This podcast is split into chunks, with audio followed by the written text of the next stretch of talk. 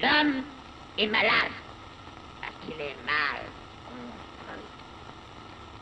Il faut se décider à le mettre à nu pour lui gâter cet animal pur qui ne se mange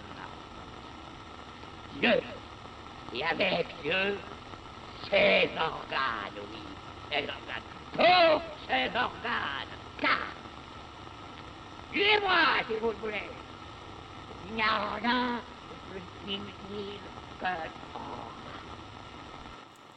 Fala galera, bora lá. Vamos acabar com. Cafungada. Vamos acabar com esse juízo de Deus então, né? Como é que você tá? Espero que você esteja bem aí. E bora nessa, né, cara? Não sei se tem muita coisa pra dizer não, só que o mundo tá acabando, né? Acho que já tava acabando semana passada, já tem acabado faz um tempo. É. Chuvinha gostosa caindo, sonhei com o mar hoje, muito bom. Sei que tinha umas ondas marrom, a influência de Virginia Woolf, umas ondas marrom batendo num janelão branco assim, blau, blau. Aí quando eu fui olhar perto assim, da janela, a areia da praia já tava perto, da, da, já tava no, na altura da janela, do lado de fora, assim, sabe? Se eu, se eu pulasse para fora do janelão, que batia assim na minha cintura, eu já ia descer num morrinho de areia. Falei, caralho, o mar avançou um pouco. E aí no meu pensamento tava assim, pô, é, onde é que será que tá a chave da casa, né? Que quando o mar entrar eu vou ter que ir nadando. E será que eu vou conseguir abrir a porta é, quando o mar entrar e tomar a casa toda e eu tiver que nadar até a porta? É melhor saber onde está a chave. É, não da porta do quarto, né? Mas da porta da sala. Aí, muito doido, né? O famoso acordar cedo pra, pra atrasar com calma ficar preocupado para atrasar com calma. Ó, dicas de filme da semana. Uma dica e uma antidica, né? É, a dica é o documentário da diva, da musa, da, da, da gigantesca capixaba, Elisa Capai.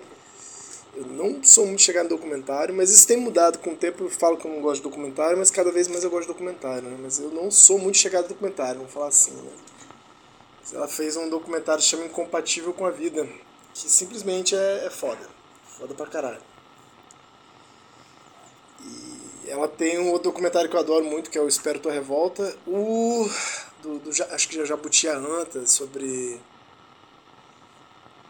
Sobre a usina de Belo, Monte, eu não lembro muito dele, eu vi meio perdido assim. Eu lembro que era dela, eu lembro que achei bonito, mas eu não, não me tocou muito, mas eu acho que eu não estava muito, muito antenado na temática, assim, e na figura. Mas vale a pena. O Espero Tua Revolta é um dos meus filmes favoritos, assim, né? Acho que foda. Tem o Lucas Penteado, né? O Lucas Coca. E esse incompatível com a vida, o que ela fica grávida e tá filmando, tipo, uma grávida, a gravidez dela. Tipo, uma grávida cinegrafista, né? Belíssimas imagens. Em São Paulo, na pandemia, né? E aí ela vai para Portugal, acho que em Portugal que ela descobre que o bebê dela é incompatível com a vida e ela começa também a acompanhar a ela mesma nesse processo de despedida do bebê, é, já que em Portugal o aborto é legalizado. E ao mesmo tempo ela vai montando esse documentário com outras pessoas que tiveram que fazer certas escolhas éticas, né? certas mulher, mulheres opa, que tiveram que lidar com essa escolha ética diante desse diagnóstico, dessa, dessa, dessa sei lá, né, dessa constatação médica né, de, de incompatibilidade com a vida. Muito foda, muito foda mesmo, assim. Tipo, Lisa Capai é foda. Foda mesmo. E tá na época, né, cara, do, do dos documentaristas aparecerem os próprios documentários, né? Interessante. Pensando também no, no Clebinho, né? O Kleber Mendonça Filho. Que eu, eu tenho achado que ele é, ele é mais. Ele é, ele é fraco, mas ele faz bons filmes, eu acho que. eu não gosto da pessoa, eu gosto muito da arte, mas um abraço pro Clebinho, pro Kleber Mendonça Filho. Eu acho que os, os filmes dele dão muito mais pano pra manga do que talvez ele mesmo se posicione e saiba, assim. Acho que é isso também, né, sobre arte. E o outro, é, recomendação um pouco recomendativa, é a seguinte, é o Orlando, minha autobiografia política de ninguém mais, ninguém menos do que o Pô Preciado falando de Virginia Woolf, velho. Puta que pariu, como, como podia ser ruim, né? Infelizmente eu achei muito ruim, assim, o documentário. Documentário não, né? O filme. Mas eu acho que é um que a gente tem que ver, assim, né? Eu acho que vale muito a pena ver. Eu acho que é foda, ao mesmo tempo é muito foda, ao mesmo tempo é, é ruimzinho, é mal feito, assim. E se por um lado a temática e o jeito que ele aborda é fundamental, o jeito que ele aborda tem lá, tem lá meus problemas com ele, com o jeito, né? Mas a temática é foda, assim. É, e Virginia Woolf é foda, assim. E, mas, cara, tem um negócio que é se ver como terceiro mundo mesmo. Olhar assim até pros caras mais radical europeu do norte global e falar, é, mano, vocês não estão ligados na parada ainda, né?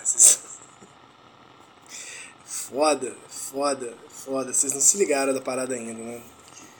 Eu tenho essa impressão, assim. E aí, engraçado, teve um efeito também, né? Acho que tô falando desse efeito, assim, de Talvez o efeito contrário. A obra me fez desgostar um pouco do autor, assim, engraçado, né?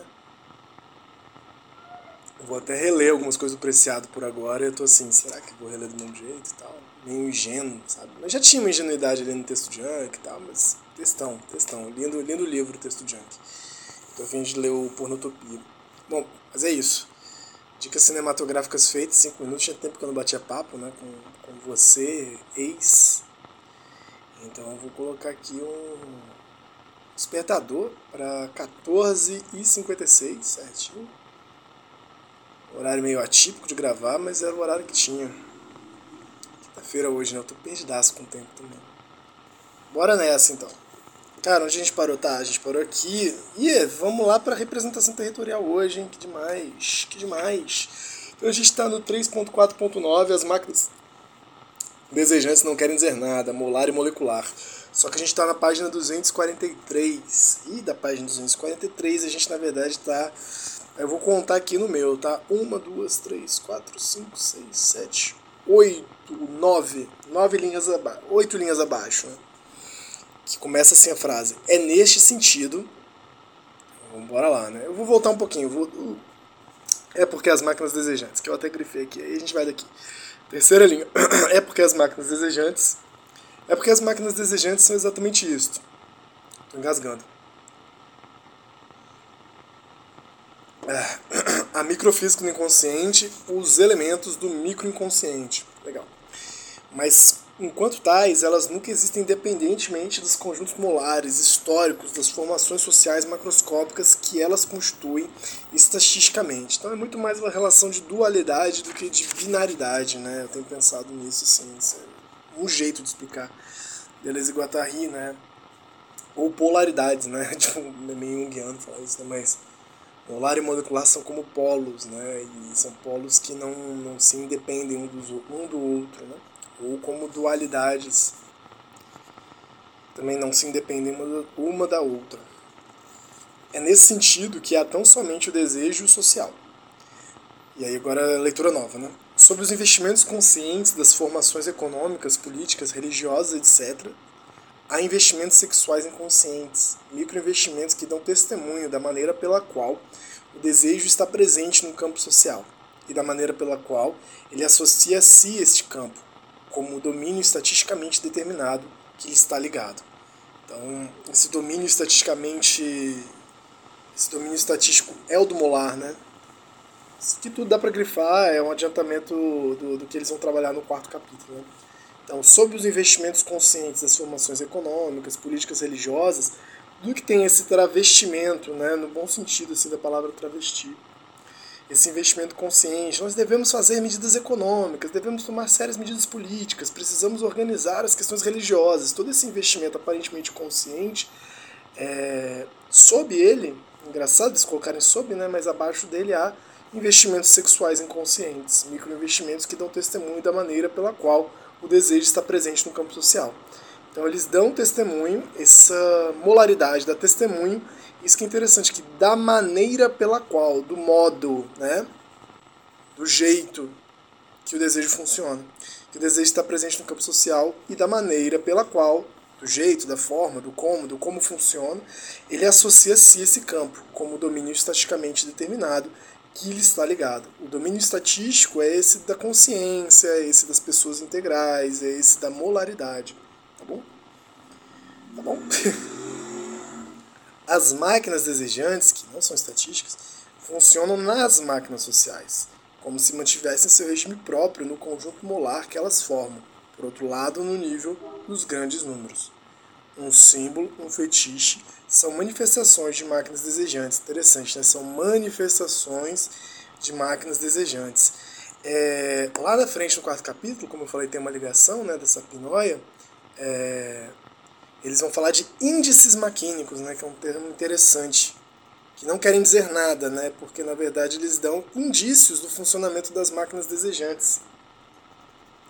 E eles é, não são sobre interpretar os índices maquínicos, mas segui-los, poder acompanhá-los para produzir outra forma de territorialidade, outros processos de desterritorialização, ou mesmo reterritorializações é, parciais, né, como eles vão falar lá no quarto capítulo. Às vezes eu acho que eu só tô lendo isso aqui na maior ingenuidade do mundo, assim, que tô chovendo no molhado. Às vezes eu acho que eu entendi esse livro. E eu tô nesse polo, assim, entre os dois. E aí, se eu, quando eu acho que eu entendi esse livro, eu falo assim, ah, acho que vale a pena as pessoas ler, ouvirem esse podcast, né? Porque talvez. É, não, hermeticamente entendi o livro, né? Até porque é, tá muito mais para um jogo de palhaçada do que hermeticamente entender qualquer coisa, né? Mas, por outro lado, tem uns negócios aqui que é meio. tem uma paciência, né? E eu sinto que tô, tô, tô, tô, treinando uma certa paciência com isso aqui semanalmente, né? Não é que essa porra já tem três anos que a gente tá fazendo isso, né? Então, paciência, gafanhoto, paciência. Que até manjar essa parada do, do que, que eles estão pensando, né? Do, dos índices maquínicos, do, do desejo maquínico, do, do, das máquinas desejantes sob o domínio estatístico, né? das máquinas sociais e pensar isso em relação à territorialização, reterritorialização e desterritorialização é uma parada que, como eu ouço pouco a galera trabalhar isso com, com calma, eu imagino assim, pô, acho que talvez tenha aí uma coisa interessante, uma coisa esclarecida dentro desse livro que eu posso compartilhar com vocês. Bom, se não fosse, você me avisa. Caixa de perguntas está aberta no Spotify, né? Uma doideira. Você pode deixar lá a sua pergunta, mas também seu comentário. Pode deixar seu catuque. Se você pedir um abraço, eu mando um abraço também. De modo algum, a sexualidade é uma determinação molar representável num conjunto familiar, mas é isso sim, mas é isso sim a subdeterminação molecular que funciona nos conjuntos sociais e secundariamente familiares, que traçam campo de presença e de produção do desejo. Interessante, né? Porque a galera tem falado muito de sexualidade no, na determinação molar, né? Das identidades, das representações, mas não é representável, né? Que eles estão falando exatamente já desde 72, 73 é que esse campo da sexualidade das máquinas exigentes ele não é representável mesmo, né? Não é que não haja representação, ah, e ela é fundamental porque a gente joga no campo estatístico, no campo molar, no campo político, é fundamental, mas eles abriram uma porta aqui, que segundo eles o Freud já tinha aberto, que é o seguinte, gente, não tem representação, assim, sabe, para sexualidade, acho que é de outra ordem as nossas pautas, os nossos problemas, a nossa ética. Só secundariamente que é familiar, que traça um campo da presença da produção de desejo. Vamos lá. Todo inconsciente não edipiano, que só produzirá édipo como uma das suas formações estatísticas secundárias, complexos, como resultado de uma história que põe em jogo o dever das máquinas sociais e seu regime em comparação com as máquinas desejantes. Então vamos lá esse finalzinho. Como resultado, eu vou de tudo, né? Todo inconsciente não é de piano, ou seja, não estatístico, né? Por que, que é de piano equivale a estatística? Porque só quando tem essa designação edipiana né, das pessoas globais, pai, mãe, filho, você vai produzir interioridade, você vai produzir intimidade e tal, e representação.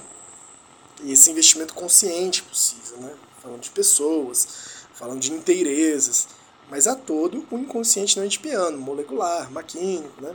que só produzirá édipo, ou seja, édipo é efeito também dessa produção, parte dessa produção desejante também, como uma, artigo indefinido, né? uma não é a, uma das suas formações estatísticas. Como eles têm falado até aqui, né, não é em toda a sociedade que édipo aparece, então é uma formação estatística, uma sociedade muito específica que é capitalista. Né? É secundárias, suas funções estatísticas secundárias, que aqui eles estão dando nome de complexos, eu não vou entrar nesse detalhe até porque não tem domínio do tema dos complexos em psicanálise. Como resultado de uma história que põe em jogo, resultado de uma história, engraçado, né, que eles devolvem a ideia de história, que põe em jogo o dever das máquinas sociais, como é que vão se transmutar as máquinas sociais e seu regime em comparação com o das máquinas desejantes. O dever das máquinas desejantes. Então esse é o jogo da história, né, dentro do antiédipo, né? É, o jogo entre o dever das máquinas sociais e seu regime de comparação das máquinas desejantes, né? É interessante essa definição de história no antiédipo.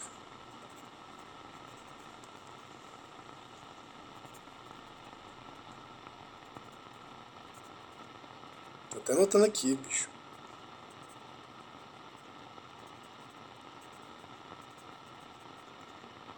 Jogo. História, do história do antiético, devido às máquinas sociais em jogo com dever das máquinas desejantes. Muito que legal, muito que bom. Então a gente vai saber um pouco mais dessa história, do, desse devir, né, desse jogo, desses dois devires, dessas duas transformações, a partir dessas três máquinas sociais específicas, né, que é a máquina social territorial, a máquina social uh, despótica e a máquina social capitalista. E aí a gente entra finalmente, né, como é que ela produz representação, ou seja, por que, que eles falaram tudo isso, né? Agora faz sentido. Eles falaram que a representação do desejo só acontece no plano molar, é, no molecular não é representável, né, de alguma maneira. Então aqui eles estão pensando exatamente isso, né? Como que as máquinas sociais fazem esse tipo de representação? Como é que elas produzem molaridade? Interessante, né? A representação, no caso territorial. 3.5.1 Os seus elementos na superfície. Se a representação é sempre uma repressão, recalcamento da produção desejante, isso ocorre, todavia, de maneira muito diversas, de maneiras muito diversas, segundo a formação social considerada. Então, voltamos ao tema que a gente estava trabalhando, né?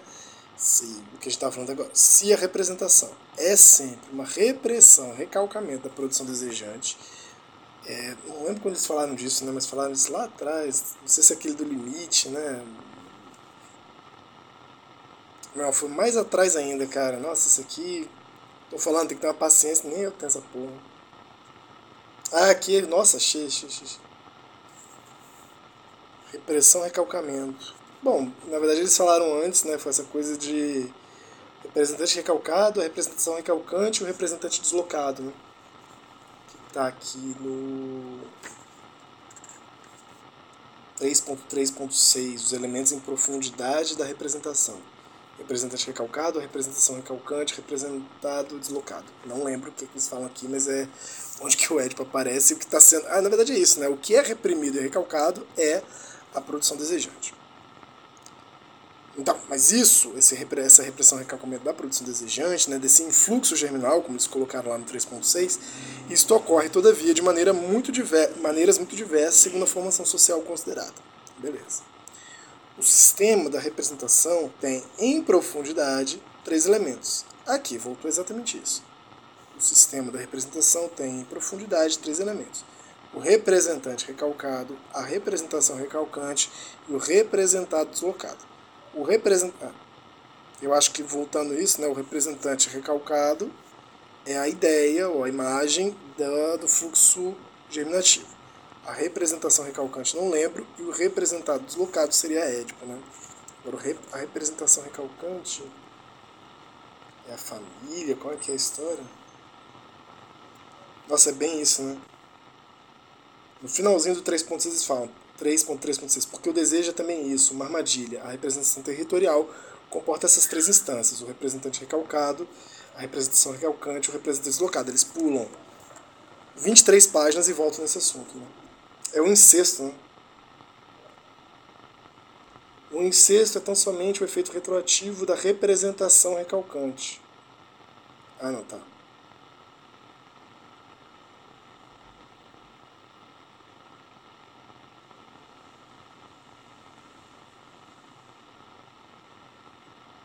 Ah, tá, aqui, ó. Quanto ao ético, em geral, ele, ele não é recalcado, ou seja, o representante do desejo. Isso é o fluxo germinativo. O influxo germinativo. Pois esse está quem desconhece totalmente o papai mamãe. E ele também não é a representação recalcante. pois essa está além e só torna discerníveis pessoas submetê-las às regras homossexuais da aliança. O incesto é tão somente o efeito retroativo da representação recalcante sobre o representante recalcado, é, que é deslocamento acontece com o limite deslocado acontece com essa coisa a regra do incesto né? mas no fim das contas o que, que é esse segundo termo né? Eles vão falar da representação masculina aqui né cara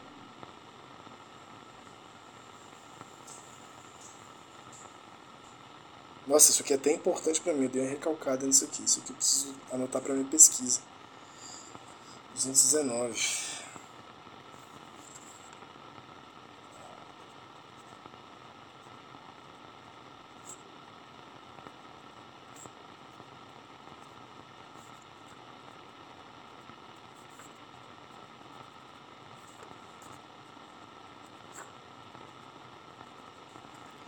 Bom, vou tentar ir daqui, gente. Sei lá, né? O sistema da representação tem em profundidade três elementos: o representante recalcado, a representação recalcante e o representado deslocado. Eu acho que a representação recalcante pode ser a representação da homossexualidade e das alianças, né, da produção de alianças. Eu acho. Mas as próprias instâncias que vêm efetuá-las e efetuá-los são variáveis. Há migrações no sistema. Vamos lá, vamos tentar ver como que é, como que está aqui, tem um lembrete. Beleza. Recado. Quanto tempo falta nessa história aqui? Tá, faltam 4 minutos, dá para andar mais um pouquinho. Não temos razão alguma para acreditar na universalidade de um só e mesmo aparelho de recalcamento sociocultural. A gata acabou de pular aqui. Dá um oi pra galera, uma Páprica. Ah. Posso ler não, cara? Parou aqui na frente do livro e do celular aqui. Não temos razão alguma para acreditar na universalidade de um só. Para, velho. Que carinho, mano. Ô, oh, essa bichinha tá, tá, tá carente aqui, calma aí. Vou dar uma moral pra ela. Já tá fácil, né, de ler. Aí você ainda vem aqui de chamego e tá certo é você, né? Foda-se. Beleza, o gato tá. Não temos razão alguma para acreditar na universalidade de um só e mesmo aparelho de recalcamento. Caralho, velho. Pô, ela deu uma cabeçada no celular, derrubou a água aqui, fudeu tudo. Caralho, Pupuca. Pupuca, calma aí, velho. Deixa o celular em pé, mano. Sabotando.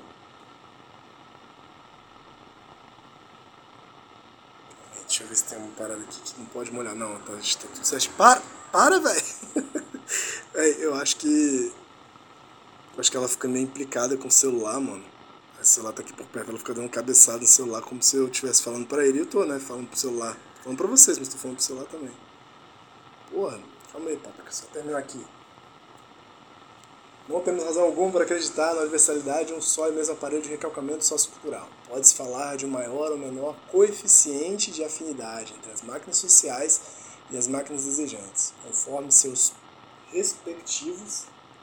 Calma, deixa eu tirar daqui, senão ela vai comer fio aqui, vai dar B.O. Vai lá. Pô, isso aqui é importante, né? É, meu Deus. Não temos razão alguma para acreditar na universalidade de um só e mesmo aparelho de recalcamento sociocultural, por mais que eles falem de, genericamente de uma representação territorial primitiva. Pode-se falar de um maior ou menor coeficiente de afinidade entre as máquinas sociais e as máquinas desejantes, conforme seus respectivos regimes estejam mais ou menos próximos. Interessante. Conforme as máquinas desejantes tenham mais ou menos chance de fazer passar suas conexões, suas interações ao regime estatístico das máquinas sociais, conforme as máquinas desejantes operem menos ou mais um movimento de descolamento em relação às máquinas sociais, conforme os elementos mortíferos opa, permaneçam presos no mecanismo do desejo, embutidos na máquina social, ou ao contrário, se reúnam no instinto de morte estendido em toda a máquina social e esmagando o desejo. Entender, hein? Então, não há uma generalização aqui, né? Há movimentos, campos sociais onde a relação ou coeficiente de afinidade entre as máquinas sociais e máquinas exigentes é maior ou menor, né? conforme a possibilidade das máquinas sociais permitirem ah, fazer passar conexões, né? fazer fluir e transformar necessariamente né? a passagem do tempo ou as máquinas desejantes. É, porra, vou nesse último, nessa última frase. A respeito disso tudo, o fator principal é o tipo ou gênero de inscrição social, seu alfabeto, seus caracteres. A inscrição sobre os sócios é, com efeito, o agente de um recalcamento secundário, ou propriamente dito, que se encontra necessariamente em relação com a inscrição desejante do corpo sem órgãos, e com o recalcamento primário, que este já exerce no domínio do desejo. Ora, essa relação é essencialmente variável. Essa parte é um pouco misteriosa e a gente volta dela. Um pouco não, bastante, né? Bastante Que dia hoje? Ai, deu o alarme. E hoje são 23 do 11 de 23. A gente se vê então numa próxima. Desculpa a bagunça, né? Mas eu gostei. Acho legal que a gente passou para isso. Tema difícil, embolado, mas uma página e meia de muita alegria, muita empolgação. Um beijo no seu coração e até a próxima.